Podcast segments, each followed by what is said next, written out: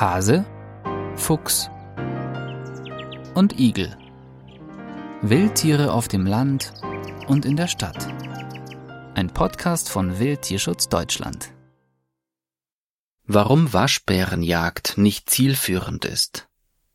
19. September 2023 die vergnügungsorientierte Hobbyjagd, so wie sie hierzulande stattfindet, ist völlig ungeeignet, naturschutzfachliche Probleme zu lösen, erläutert Lovis Kauertz von der Tier- und Naturschutzorganisation Wildtierschutz Deutschland. Das zeigt nicht zuletzt die Entwicklung des Waschbären in Deutschland, Während es vor zehn Jahren etwa eine halbe Million Waschbären gab, davon 62 Prozent allein in Hessen, Brandenburg und Sachsen-Anhalt, zählen wir heute dreimal so viele dieser bis weit in die 2000er Jahre noch als heimisch geführten Tierart. In Baden-Württemberg hat sich der Bestand in dieser Zeit um den Faktor 20 erhöht, in Mecklenburg-Vorpommern mehr als verzehnfacht die Tierart ist inzwischen in allen Bundesländern vertreten. Dabei wird der Waschbär in den meisten Bundesländern ohne jegliche Schonzeit bejagt.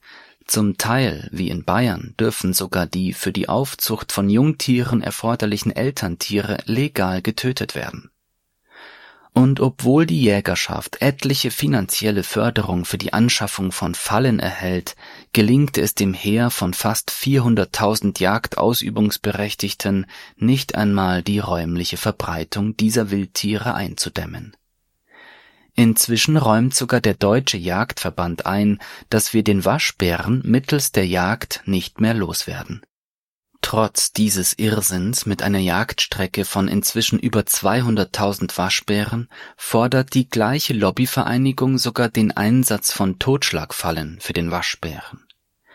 Das, obwohl lange bekannt ist, dass gerade mit den Pfoten greifende Tiere in diesen absolut tierquälerischen und nicht selektiv fangenden Schlagfallen nicht selten die Gliedmaßen abgeschlagen werden Anders ist eine Kritik zur geplanten Einschränkung der Fallenjagd in Rheinland-Pfalz im aktuellen Newsletter des Deutschen Jagdverbands vom 15. September diesen Jahres nicht zu verstehen.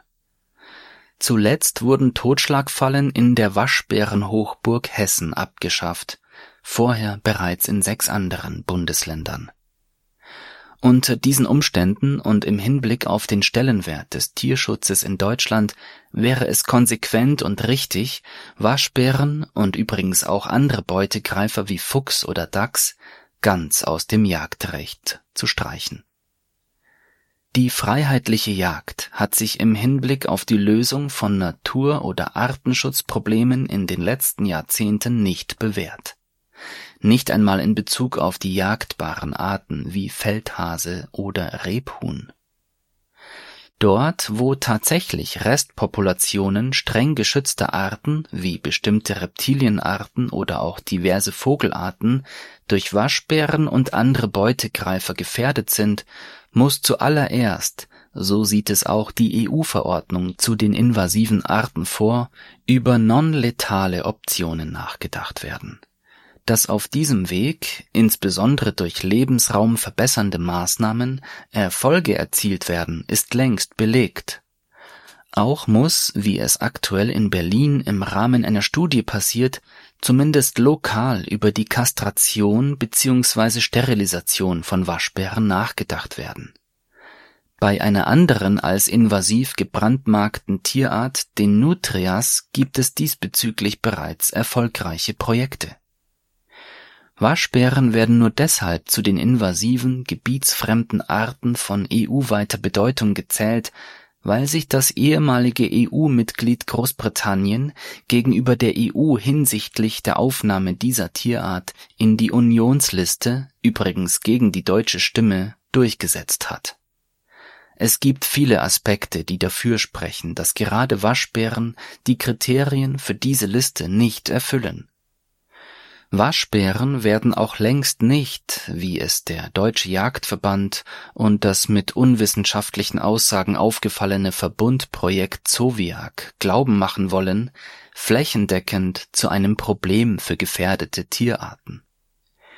So haben die renommierten Waschbärenforscher Dres Frank und Berit Michler in ihren langjährigen wissenschaftlichen Studien aus dem Müritz Nationalpark, wo Waschbären die höchsten Populationsdichten für naturnahe Habitate in Europa erreichen, keine negativen ökologischen Auswirkungen auf andere heimische Tierarten bestätigen können.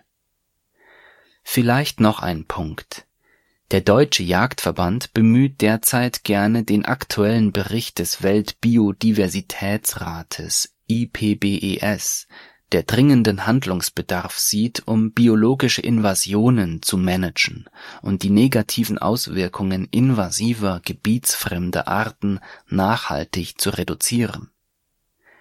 Der Waschbär wird in diesem Bericht allerdings mit keinem Wort erwähnt Interessant ist auch, dass in einer Studie zu den 100 Tierarten, die die höchsten volkswirtschaftlichen Kosten verursachen, unter den Top 10 zwar auf Platz 1 die Hauskatze, auf Platz 2 Ratten und auf Platz 3 eine Termitenart stehen, der Waschbär dort aber gar nicht genannt wird.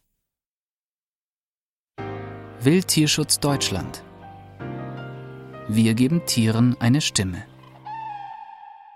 Weitere Informationen finden Sie auf wildtierschutz-deutschland.de